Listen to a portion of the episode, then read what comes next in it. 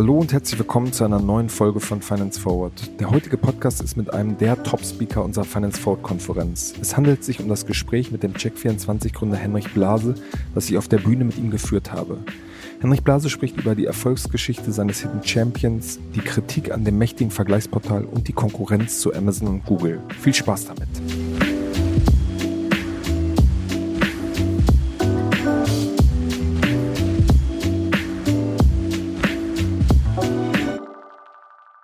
Der Gründer, der jetzt gleich hier auf der Bühne sein wird, ist jemand, der eigentlich das, das Rampenlicht und die, die große Bühne meidet. Dabei hat er sehr viel zu erzählen.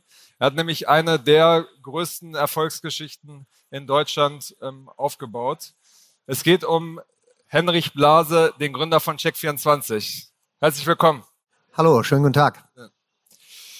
Es ist jetzt ja so, dass äh, während man die, die vielen Werbespots, zum Beispiel mit äh, Boris Becker, bevor er in den Knast gegangen ist, äh, gut kennt und äh, die Firma Check24 äh, bekannt ist, ähm, ist sie sozusagen das Unternehmen dahinter und wie es eigentlich funktioniert, gar nicht so ähm, bekannt. Und dabei ist sie ziemlich groß und macht wahrscheinlich, da redet er nicht so gern drüber, ähm, eine Milliarde Euro an Umsatz, besitzt eine eigene Banklizenz und man kann wirklich alles dort kaufen und vergleichen, von einer Kfz-Versicherung bis über Wohnzimmermöbel bis hin zu einem Nachhilfelehrer.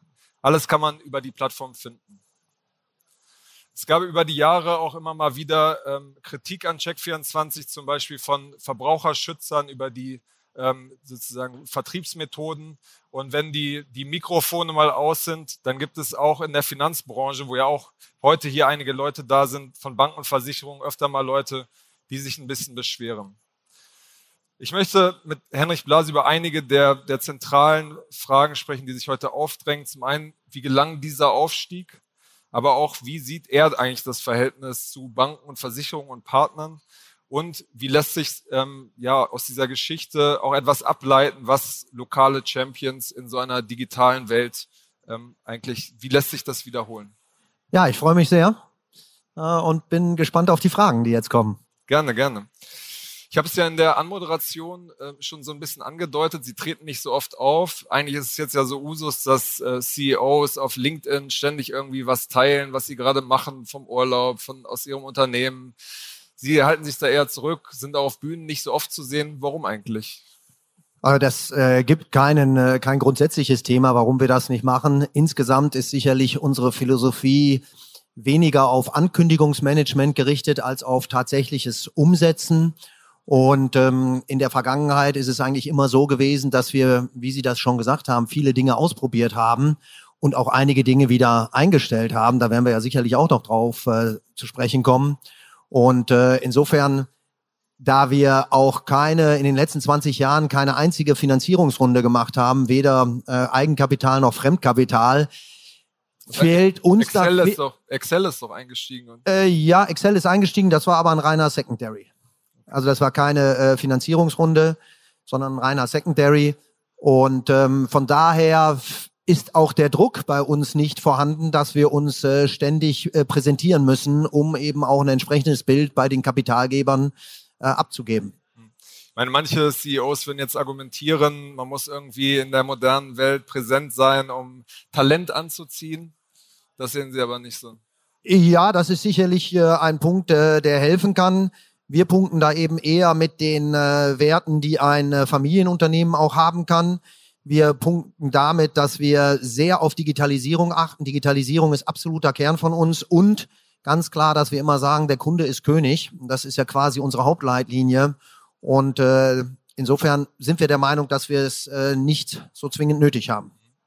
Wenn Sie jetzt noch mal ein bisschen rauszoomen und auch so auf die, die 20 Jahre zurückblicken, da gab es ja viele Unternehmen, die versucht haben, sie anzugreifen, waren auch ausgestattet mit, mit vielen äh, Millionen an, an Funding.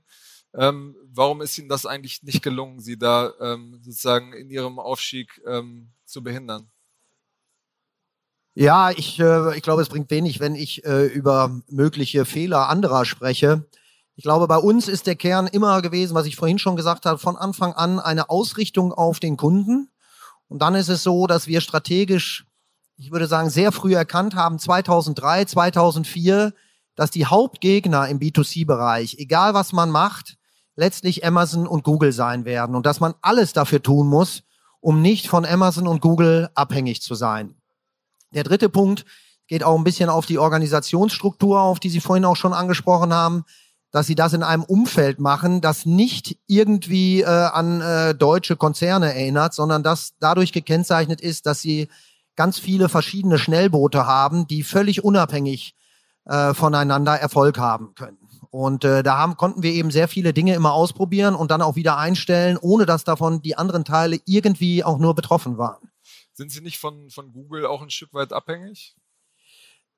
Ich glaube, immer wenn man in den B2C-Markt in Deutschland eintritt, egal was man macht, wenn man eine Marke aufbauen will, ist äh, Google der entscheidende Kanal. Google ist die Suchmaschine, die Produktsuchmaschine, die Dienstleistungssuchmaschine in Deutschland. Da ist jeder erstmal von Google abhängig. Uns ist es eben gelungen, diesen Brand Check 24, den wir erst 2007, 2008 äh, gegründet haben, äh, aufzubauen, dass wir unsere Abhängigkeit von Google letztlich behaupte ich, deutlich geringer ist von allen anderen. Aber grundsätzlich haben Sie recht. Deswegen sagen wir das ja auch. Man muss Nischen finden, Nischen, in denen Amazon und Google nicht gut sind. Und man muss sich unbedingt von der äh, Kundenmacht, die diese beiden Unternehmen haben, äh, freimachen.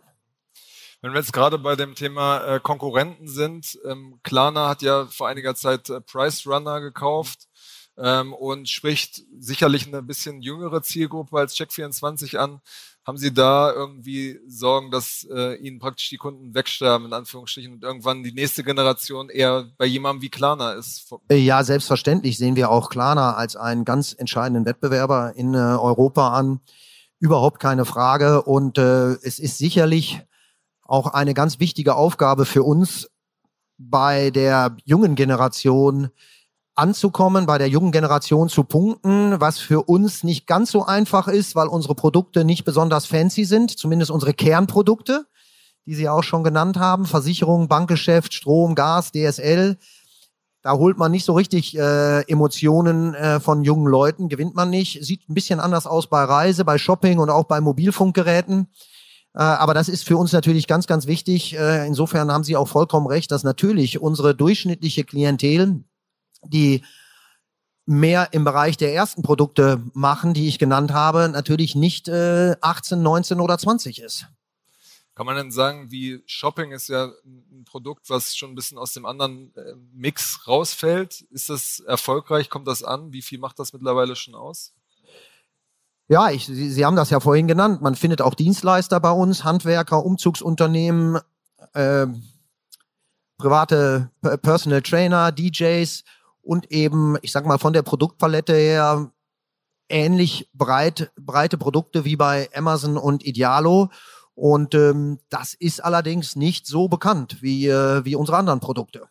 Okay, und da arbeiten Sie dran, das auch be bekannter zu machen. Ja, äh, selbstverständlich. Unsere Strategie ist, glaube ich, ganz klar darauf ausgerichtet, in Deutschland neben äh, Google und Amazon die Plattform Nummer drei zu sein für Produkte, für Dienstleistungen. Das ist sicherlich sehr ambitioniert und es gibt viele andere, die dieses Ziel auch haben. Wenn einer das Ziel hat, Amazon und Google zu verdrängen, dann äh, würde ich ihm sagen, herzlichen Glückwunsch, wenn er es schafft. Glaube ich, eine große Aufgabe. Insofern äh, unsere Strategie eben da die Nummer drei in Deutschland zu werden und äh, dafür tun wir alles. Okay. Was, was kann man dann noch erwarten an, an Tests und neuen Produkten und Erweiterungen? Ja, Sie haben ja schon gesagt, wir haben auch eine Bank, äh, die natürlich auch ähnliche Dienstleistungen anbieten soll, wie äh, Klarna das macht. Es gibt weitere Themen. Äh, Bei Now Pay Later, so Ratenrechnungskauf, oder? Ja, selbstverständlich. Äh, natürlich. Ja. Äh, wir haben beispielsweise in Dortmund ähm, einen Bereich, das ist auch kaum bekannt, der äh, Steuer anbietet also wo wir den Kunden anbieten, die Steuererklärung über uns zu machen. Auch etwas, womit wir den Kunden einen großen Service bieten können. Ähm, großer Wettbewerber in Deutschland ist Dabul. Äh, andere Themen, wie zum Beispiel auch ein Ärztevergleich und noch einiges anderes, ist immer etwas, was wir uns äh, überlegen. Aber es gilt dabei immer die Maxime zu beachten, wo ist Amazon gut, wo ist Google gut und wo kann man als deutsches Unternehmen da punkten bei den Verbrauchern, beim Kunden. Wie kann man sich dann so ein, so Produktstart im Grunde genommen vorstellen? Also Sie haben ja sehr viele Vorratsgesellschaften, also gründen für jedes Thema eine eigene Gesellschaft, wo dann äh, Teams draufgesetzt werden. Wie kann man sich das sozusagen ganz konkret mal vorstellen? Ja, ganz konkret. Sie haben jetzt die rechtlichen Rahmenbedingungen genannt. Wenn wir ein neues Team aufsetzen, dann bedeutet das, dass dieses Team sowohl vom Management als auch von der IT vollkommen unabhängig ist. Das heißt, dieses neue Thema bekommt auf jeden Fall einen eigenen IT-Bereich, der in keinster Weise an irgendwelchen Themen hängt, die vielleicht in der Zentrale zu langsam gemacht werden. Ähm, dieses IT-Team soll äh, extrem schnell und flexibel arbeiten können. Und äh, das Gleiche gilt für das Management. Also Beispiel der Steuererklärung oder auch wenn wir ein weiteres Finanzprodukt aufnehmen oder eine weitere Versicherung, dann läuft das eigentlich immer nach dem gleichen Motto, möglichst unabhängige Einheiten zu haben, damit die schnell agieren können, um schnell auf die Kundenbedürfnisse reagieren zu können und auch schnell auf äh, Wettbewerbsthemen. Mhm. Wir hatten ja da im Zuge einer Recherche auch mal mit ein paar Leuten aus dem Unternehmen gesprochen und die hatten schon von auch einem Wettbewerb unter diesen ähm, Firmen, die alle zu ihnen gehören, berichtet. Hemmt das, nimmt das nicht am Ende auch ein bisschen Drive raus, wenn man so ein bisschen gegeneinander läuft? Ähm, ich, also grundsätzlich sind wir der Meinung, dass Wettbewerb etwas sehr, sehr Positives ist, sowohl für Volkswirtschaften als auch für Unternehmen. Äh, wenn auch in einem Unternehmen Wettbewerb herrscht, strengen sich äh, die einzelnen Bereiche äh, noch mehr an. Ich finde es zum Beispiel extrem spannend, wenn man Booking sich anguckt. Bei Booking sind das Android-Team und das iOS-Team in Bezug auf die App im totalen Wettbewerb, probieren unterschiedliche Dinge aus. Das sind auch Themen, die wir dann bei unseren größeren Produkten, dafür braucht man eine gewisse Größe, um das machen zu können, äh, auch eingeführt haben. Und das ist ja nicht so, dass man sich deswegen feindselig gegenübersteht, sondern der Grundgedanke bei dem Wettbewerb, wie wir ihn fördern intern ist, dass wir dann gucken, was funktioniert am besten und dieses Wissen dann auch weitergeben äh, intern. Das ist, glaube ich, einer auch unserer Kernerfolgsfaktoren, äh, dass wir das Wissen dann nicht irgendwo bunkern, sondern wenn wir sehen, es ist in einem Bereich etwas erfolgreich und da können wir eben extrem viel experimentieren aufgrund unserer Struktur, dann rollen wir das auch in die anderen Bereiche aus, beziehungsweise die anderen Bereiche haben die Freiheit, das zu übernehmen und bekommen alle Informationen, um die Situation und die Entscheidung entsprechend einschätzen zu können. Wenn man so über die Jahre so ein bisschen blickt, ähm, gibt es ja immer mal wieder äh, Kritik von Verbraucherschützern, ähm, die sagen, ja, das Vergleichsmodell von Check24 hat einen Konstruktionsfehler, weil sozusagen es sind Provisionen, die ähm, bei Abschluss von Versicherungen oder sowas gezahlt werden. Das sind falsche Incentives, äh, es sind nicht alle auf dieser Plattform gelistet. Was, was entgegnen Sie da? Ja, das diese Frage, die bin ich ja schon gewohnt. Die habe ich ja gefühlt ja. in meinem Leben inzwischen 50 Mal beantwortet. Ähm, es ist grundsätzlich so, wir streben immer eine möglichst hohe Marktabdeckung an. Wir können einzelne Anbieter nicht dazu zwingen, bei uns teilzunehmen. Und äh, der Klassiker, den die meisten von Ihnen kennen, in der Kfz-Versicherung gibt es eine große Versicherung, die sich seit Jahren weigert, auf Vergleichsportalen teilzunehmen. Das kann man nicht ändern. Ja, selbstverständlich, es ist die Hook. Ähm, ich komme da immer mit einem schönen Beispiel aus England. In England gab es eine Versicherung, die hieß Direct Line. Die gab es auch mal in Deutschland. Ich weiß nicht, ob sich noch Leute von Ihnen erinnern können. Die haben immer mit so einem schönen roten Telefon Werbung gemacht.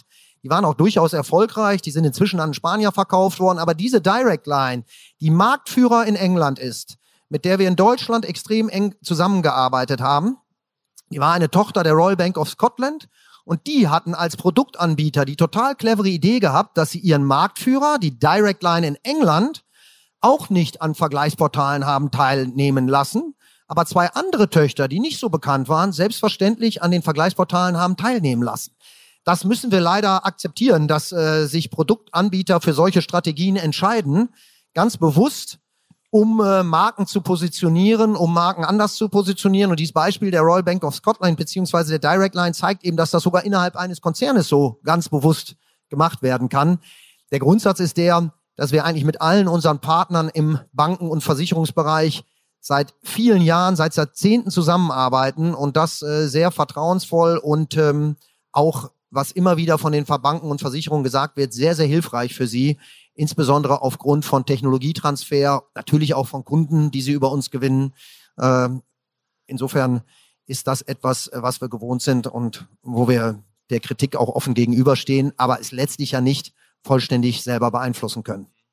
Es ist jetzt ja so, dass die, die Politik das auch irgendwie darauf aufmerksam geworden ist und mit der BaFin da auch so ein Vergleichsportal starten will, das soll, glaube ich, Mitte 2020, äh, 2022 jetzt starten, hat aber allerdings nur so ein Budget, glaube ich, von 1,5 Millionen pro Jahr. Ähm, lächeln Sie darüber oder nehmen Sie das äh, ernst? Nein, wir lächeln niemals darüber, wenn äh, die BaFin oder wenn äh, in Berlin die Bundesregierung irgendwelche Themen angeht. Ähm, es gibt, gab ja auch dieses Thema schon vom äh, im Girokontenbereich. Da waren wir der einzig zertifizierte Anbieter eines Vergleiches, den uns dann auch die Verbraucherschützer ähm, durch juristisches Vorgehen in Anführungszeichen madig gemacht haben. Äh, es ist immer so, die staatlichen Stellen, in Österreich gibt's das auch, versuchen häufig die Vergleiche für den Endverbraucher selber anzubieten. Es gab da ja auch eine EU-Richtlinie im Bereich von Girokonten. Und wenn man sich dann letztlich anguckt, was die Staaten ihren Bürgern, ihren Kunden in Anführungszeichen dann anbieten, ist das doch in der Regel nicht das, was ähm, so die Leute, die hier sind, an Technologieverständnis haben, äh, da sind die einfach nicht die Treiber. Ich würde sagen, diejenigen, die in Technologie und in Kundenverständnis führen sind, die sitzen hier auf der Messe und so richtig viele Politiker habe ich hier noch nicht gesehen. Seien Sie mir nicht böse, aber das ist eben so. Der Klingbeil war doch da. Bitte? Klingbeil war doch da. Ja, her hervorragend. Ich habe das äh, war sehr beeindruckt von ihm. Er hat äh, ganz viele interessante Dinge gesagt und äh, das auch extrem gut erklärt, wie auch die neuen Medien für Politiker interessant sind, war großartig. Habe ich sehr genossen vorhin. Aber es ist so, die Politik ist nicht der Treiber in dem Bereich, in dem wir, in dem Sie sich hier aufhalten. Und von daher, wir nehmen das alles sehr ernst. Aber wir sind überzeugt davon, dass wir deutlich mehr Kundenservice anbieten können, als dass die staatlichen Stellen sein werden. Und wenn die staatlichen Stellen gute Ideen haben, werden wir nicht zögern, diese sofort zu übernehmen und auch unseren Kunden anzubieten. Und das ist nicht verboten, sondern das ist, glaube ich, im Sinne der Kunden. Okay. Sie haben gerade schon erwähnt, dass Sie seit einiger Zeit auch eine, eine eigene Banklizenz äh, besitzen. Da hat man ja nach außen nicht so viel mitbekommen. Ich glaube, Sie haben dann mal gesagt, dass Sie vor allem das an, an interne Kunden, an bestehende Kunden vertreiben. Vielleicht können Sie mal so ein grobes Gefühl dafür geben, wie, wie, gro wie groß ist das jetzt eigentlich schon? Ja, das äh, mache ich gerne. Wir werden da auch von der Presse, ja auch mal von Ihnen, äh, dann immer mal wieder mit äh, Revolut und äh, N26 verglichen und äh, das kann ich nur so entgegnen, das ist gar nicht unser Anspruch. Wir sind ja keine Bank, sondern wir sind ein Vergleichsportal oder eine Plattform und die Bank dient dazu, uns äh, unsere Vergleiche besser zu machen und für unseren Kunden, für unsere Kunden deutlich mehr Services zur Verfügung zu stellen. Sie haben vorhin auch so schön nett gesagt, ähm, wie sieht das mit der Altersstruktur aus? Wir werden nicht versuchen, Revolut und N26 im Bereich der sehr jungen Kundschaft, ich sag mal der vielleicht äh, 15 bis 25-jährigen Konkurrenz zu machen. Wir wollen die Bank auch für unsere Stammkunden ähm, attraktiv gestalten, attraktiv dadurch, dass wir super Produkte haben, super Kundenservice anbieten können. Ähm, und äh, in dem Bereich, das ist für uns relevant und nicht jetzt äh, das Wachstum, das externe Wachstum, das wir haben. Und auch da bei der Bank denken wir sehr, sehr langfristig. Die heutigen Userzahlen sind für mich gar nicht so interessant, aber entscheidend ist, wie wird es in fünf Jahren sein? Und da ist die Bank ein ganz, ganz wichtiger Faktor, weil wir mit der Bank, ähnlich wie dann nachher über die Einreichung der Steuererklärung, den Kunden wirklich extrem gute Services anbieten können, wo der Kunde nur noch sehr, sehr wenig selber machen muss. Ich meine, die, die eigene Banklizenz steht ja auch für, ein, für einen weiteren Trend, den man bei, bei Amazon teilweise auch schon gesehen hat, dass man ähm, stärker Produkte selber auch anbietet. Das ist ja so, wenn man ein Auto bei Ihnen zum Beispiel mietet, ist das dann ja beispielsweise manchmal schon auch über eine, eine Tochtergesellschaft. Die Banklizenz, man hat ein Konto bei Ihnen. Ist da die Strategie auch stärker, noch eigene Produkte anzubieten? Also denkbar wäre ja beispielsweise eine eigene Versicherungslizenz ähm, und so in allen Bereichen selber auch Dinge aufzubauen. Ja, also grundsätzlich macht äh, jedes unserer eigenen Produkte unseren Vergleich auch besser für den Kunden, weil es ein zusätzliches Angebot wird, äh, ein, ein zusätzliches Angebot ist, das äh, der Kunde sonst kaum findet, weil die äh, Produkte auf anderen Marktplätzen nicht zu finden sind und wir nicht, das sehen Sie auch bei der Bank, jetzt da massiv in Brand investiert haben. Insofern ist es zum einen für den Kunden gut und es hilft uns, Lücken in der Angebotspalette, in den Prozessen, die die Anbieter nicht füllen, dass wir die selber füllen können. Ich sage mal ganz klassisch, ohne jetzt den Banken irgendeinen Vorwurf zu machen, aber die ganz großen Innovationstreiber sind die deutschen Banken, die klassischen Kreditbanken bisher nicht gewesen.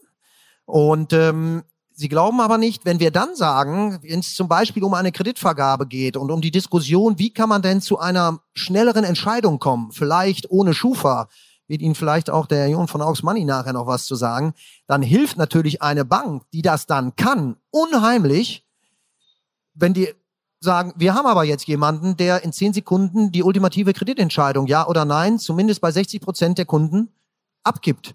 Und dann reagieren die Banken. Dann auf einmal ist IT-Kapazität dafür vorhanden, darüber nachzudenken und das dann auch auf unserer Plattform anzubieten.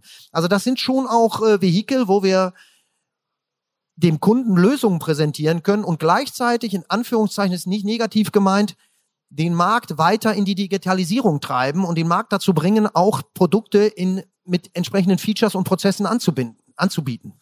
Beschweren sich da aber nicht dann die, die Partner und sagen so, ähm, ja, wenn man selber mit in dem Vergleich ist, bevorzugt man sich ja vielleicht selbst nochmal. Da gibt es ja mehrere sozusagen Preis-Leistungssieger, gibt es ja mehrere Kategorien.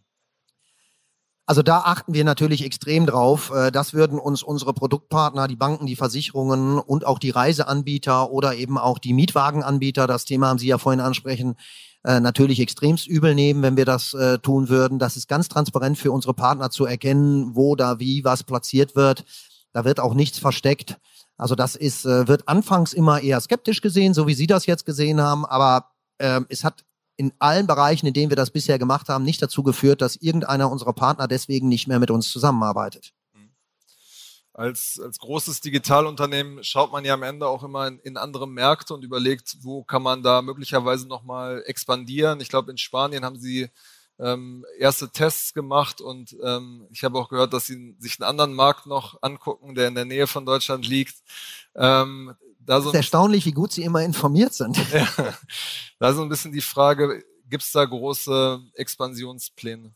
Ähm, ja, also grundsätzlich, ich sage mal, ähnlich wie unsere Aufbaustruktur äh, in Deutschland ist mit der Unabhängigkeit, äh, haben wir auch Spanien aufgesetzt als ein völlig unabhängiges Unternehmen, von Deutschland unabhängiges Unternehmen und äh, das werden wir auch weiter so machen. Die europäische Expansion, die immer wieder auch mal von äh, Investoren oder von externer Seite uns nahegelegt wurde, haben wir immer abgewiegelt, indem wir gesagt haben, wir haben in Deutschland noch so viel zu tun und es gibt noch so viele Bereiche, in denen wir in Deutschland investieren können, in denen wir unser Geld besser anlegen können als im Ausland. Jetzt sind wir inzwischen so weit, dass das Ausland für uns, das europäische Ausland, ein Thema ist. Äh, an Übersee würde ich jetzt erstmal in den nächsten drei bis fünf Jahren nicht denken, aber grundsätzlich ist schon der Plan, in äh, fünf Jahren auch in mehreren europäischen Ländern zu sein. Okay, aber eigenfinanziert weiterhin und nicht das ähm, externe Geld. Ähm, grundsätzlich ist die Idee, äh, das weiterhin durch äh, rein durch Eigenkapital zu machen, durch Umf natürlich aus Deutschland heraus zu finanzieren. Ich will aber auch nicht ausschließen, dass man vielleicht dann im Ausland mal eine andere Konstruktion wählt und Check 24 dann nicht 100% Eigentümer dieser Gesellschaft ist. Das ist nicht ausgeschlossen. Das bietet sich vielleicht gerade für die europäische Expansion an. Ist ja auch dann immer die Frage, wie kapitalintensiv man das machen will, wie schnell das gehen soll. Ich würde sagen, noch bin ich ganz offen, sind wir im Experimentierstadium, äh, aber das kann sich auch ändern. Wie ist denn überhaupt die, die Wettbewerbslage in dem europäischen ähm, Ausland? Also es gibt, glaube ich, kein äh, größeres europäisches Land, in dem es nicht äh, mindestens zwei, drei oder vier größere Vergleichsportale gibt. Man muss es so sehen, wie es eigentlich immer in Europa ist. Äh, die Briten und die Nordeuropäer und die Balten, die sind am weitesten digitalisiert und sind damit auch den Prozessen, die wir aus Deutschland kennen, am nächsten oder vielleicht auch schon weiter. Wenn man dann Richtung Süden äh, geht und Richtung äh, Westen, dann sind die Modelle nach wie vor sehr auf äh, Clickout Basis. Also ohne dass man wirklich viel über den Kunden weiß, ohne dass man viel über den, das, was man den Kunden dauerhaft kennen will, kennen kann. Äh, insofern ist, äh, ist diese Landschaft, die Frage nach der Wettbewerbssituation sehr, sehr unterschiedlich. Also in den äh, nordischen Ländern mit einer, einer Eigengründung anzugreifen, ist sicherlich deutlich schwieriger als äh, in Italien, Frankreich oder Spanien. Eine der, der großen Besonderheiten von Check24 ist ja, dass die Firma, wie Sie auch schon gesagt haben, fast komplett noch in, in Gründerhand ist. Ähm, ich entdecke im Internet öfter mal so IPO-Listen, wo dann steht, so ähm, Check24 könnte ein Kandidat sein und da stellt sich ja schon so ein bisschen langfristig die Frage, wo geht's, wo geht's eigentlich hin? Also werden Sie die Firma irgendwann mal vererben, verkaufen, an die Börse bringen? Was, was ist der, der? Das mit dem Vererben nehme ich jetzt persönlich. äh, wir machen das schon lange. Wir denken das ja stimmt. langfristig. Also wir haben äh, aber in den letzten 20 Jahren, das darf ich auch mal ganz offen sagen, auch wahnsinnig viel Spaß dabei gehabt.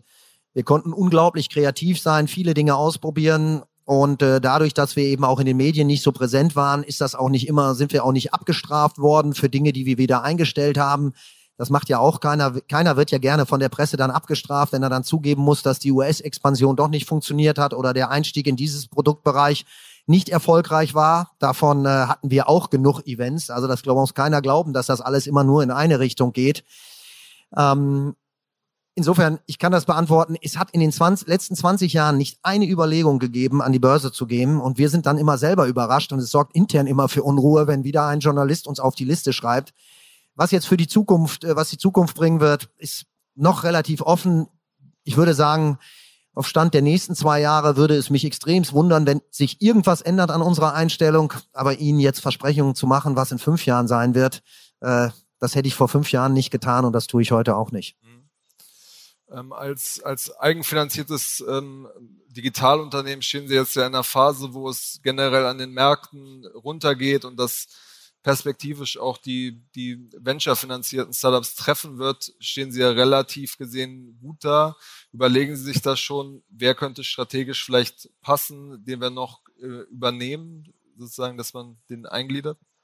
Also wir haben in der Vergangenheit eher geräuschlos immer wieder äh, einzelne Firmen äh, gekauft und sehr erfolgreich integriert. Zum Beispiel auch die Firma Tarifcheck, ein Affiliate-Partnerprogramm, ähm, in unseren Augen das erfolgreichste in Deutschland. Also insofern sind wir auf den äh, Märkten dann schon aktiv.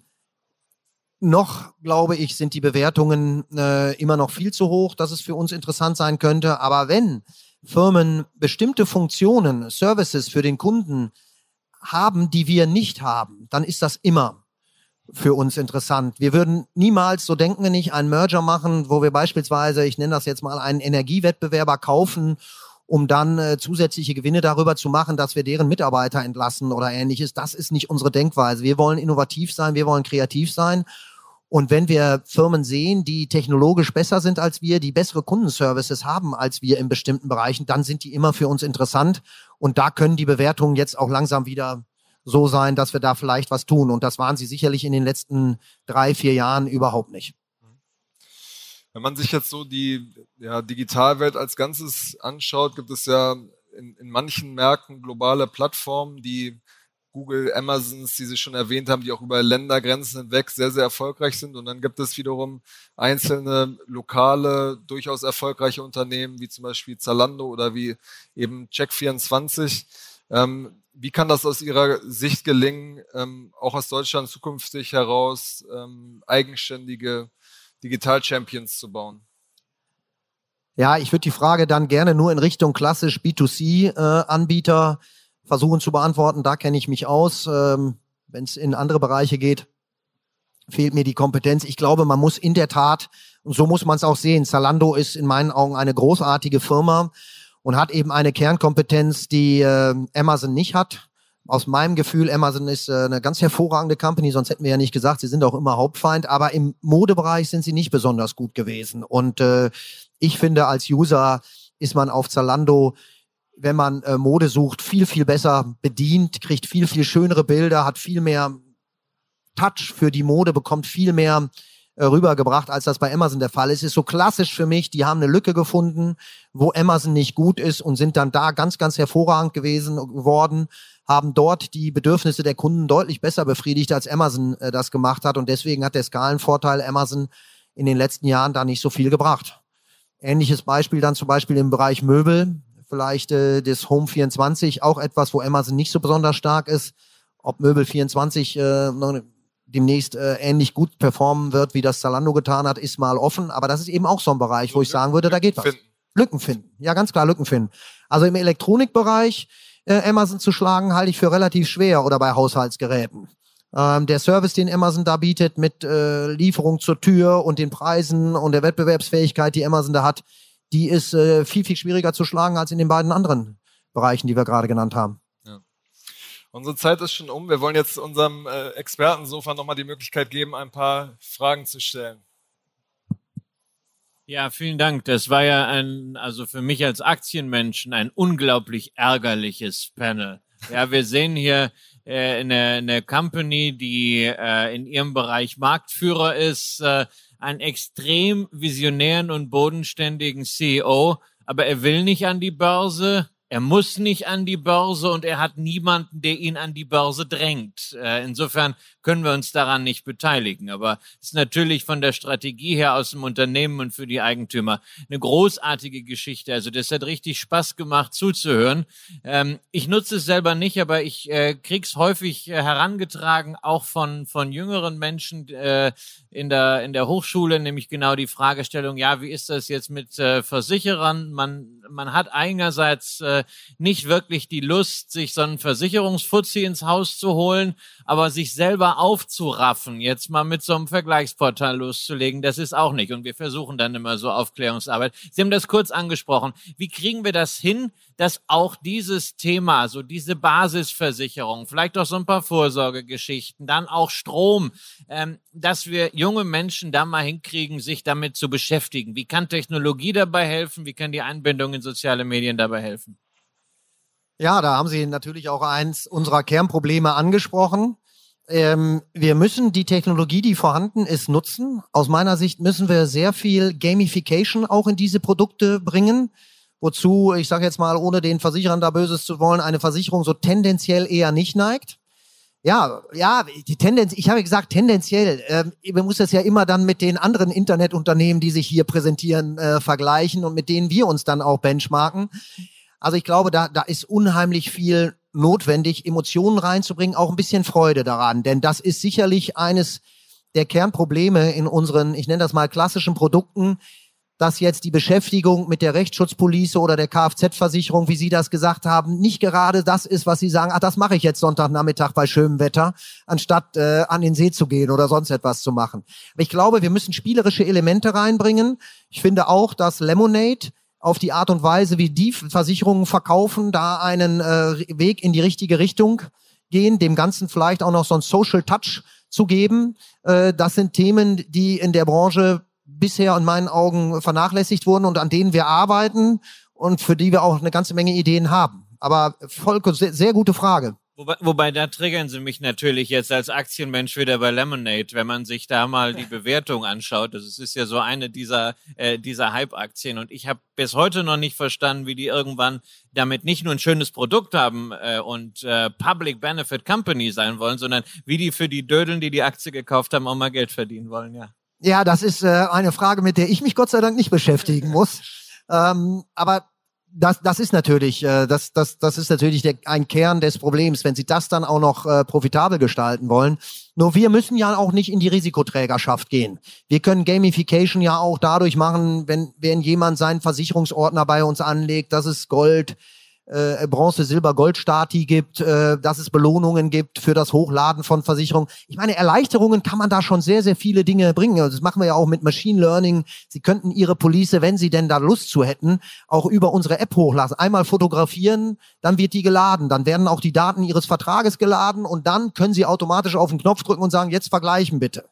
Das heißt trotzdem nicht, dass Sie das äh, jetzt machen, aber das sind so Punkte, in denen man das Ganze für den Endverbraucher deutlich erleichtern kann und auch ein bisschen Spaß mit reinbringen sollte, damit es nicht nur diese reine Ersparnis ist, für die man das rein emotional oft nicht macht.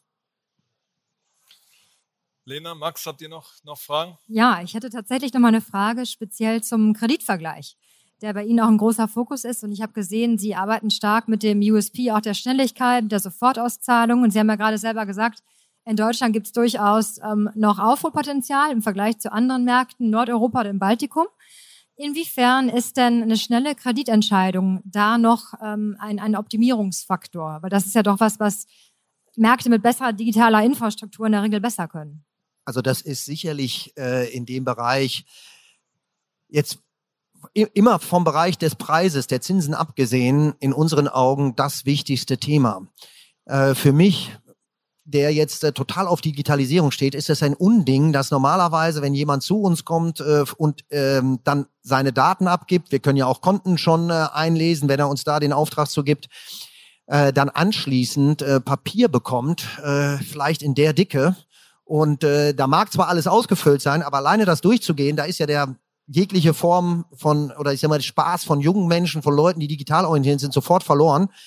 Also das sehe ich als ganz, ganz wichtig an. Und ich glaube auch, dass die Bankenbranche sich da in den nächsten zwei bis fünf Jahren gewaltig bewegen wird. Die tun sich jetzt alle noch sehr schwer. Die Banken haben es ja auch nicht einfach. Die werden ja extrem streng reguliert. Die BaFin hat ja da die Zügel auch in Summe eher deutlich angezogen, als lockerer zu sein in den letzten Jahren. Aber da wird einiges passieren und wir halten das für extrem wichtig. Das ist eine unserer Top-Prioritäten in dem Bereich. Ist dann das Stichwort Open Banking für Sie auch schon relevant, wenn Sie sagen, Sie lesen konnten? Ja, das Open Banking ähm, fanden wir total spannend. Wir hatten einen Kontomanager in einer von diesen Gesellschaften. Wir haben den im gewissen Rahmen erstmal eingestellt, weil äh, leider durch ähm, die politische Regelung das Ganze ja schon nicht wirklich ins Rollen gekommen ist. Wenn Sie Kunden haben, die fünf, sechs Konten haben und die über ein Open Banking bei uns verwaltet dass man konnte. Man kann das auch jetzt noch, aber wir haben es ziemlich eingeschränkt, weil wir äh, die Ressourcen lieber woanders nutzen. Und dann kommt eben die Auflage oder der Punkt, dass man sich bei der einzelnen Bank entweder nach 90 Tagen, jetzt ist in der Diskussion, das politisch auf 180 Tage zu erhöhen, aber wieder neu einloggen muss, ist auch wieder der Punkt. Da sagt doch Millennium, ey, das, was soll denn der Quatsch? Wieso muss ich das jetzt nochmal machen? Also ohne da jetzt, äh, da ist, äh, ich sag mal, das ähm, hat äh, vielleicht auch der Bankenverband ganze Arbeit geleistet, weil dadurch dem Open Banking so ein bisschen das Wasser entzogen wurde aus meiner, aus unserer Sicht. Das ist leider so. Wir würden da gerne noch mehr machen. Wir haben es schon gemacht, haben das aber ein bisschen in Ruhe äh, deutlich wieder reduziert.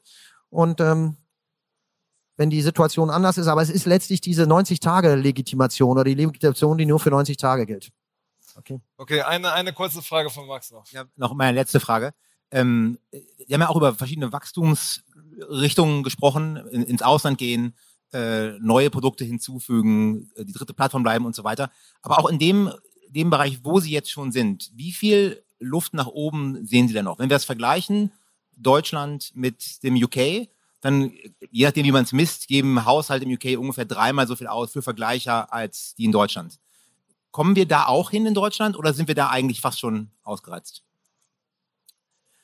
Also ich glaube, das Beispiel UK als äh, Markt, der vielleicht fünf oder zehn Jahre vor Deutschland von der Entwicklung her ist, ist äh, sicherlich sehr, sehr sinnvoll. Es gibt auch immer ein Beispiel, das ich immer nenne, mit dem wir jetzt gar nicht so viel zu tun haben, aber eigentlich eine hervorragende deutsche Internetfirma äh, im Bereich Baufinanzierung ist ja unzweifelhaft Interhyp, deren Marktanteil kontinuierlich gestiegen ist und äh, ich selber habe äh, diese Firma mehrfach genutzt, nicht für eigene Baufinanzierungen, aber für Freunde, für äh, um das zu testen, um auch zu lernen von dieser Firma.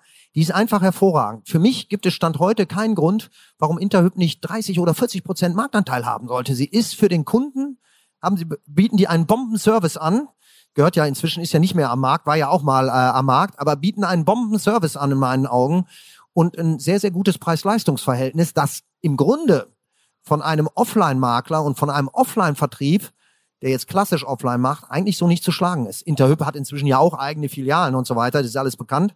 Aber insofern ist auch in Deutschland noch sehr, sehr viel Potenzial vorhanden, auch in den angestammten Themen, insbesondere im Banken- und Versicherungsbereich. Unsere Zeit ist leider um, Herr Blase. Vielen Dank, dass Sie hier nach Hamburg gekommen sind und einen großen Applaus für Henrich Blase von Check24. Ja, vielen Dank. Hat mir auch sehr viel Freude gemacht. Vielen Dank. Danke Ihnen.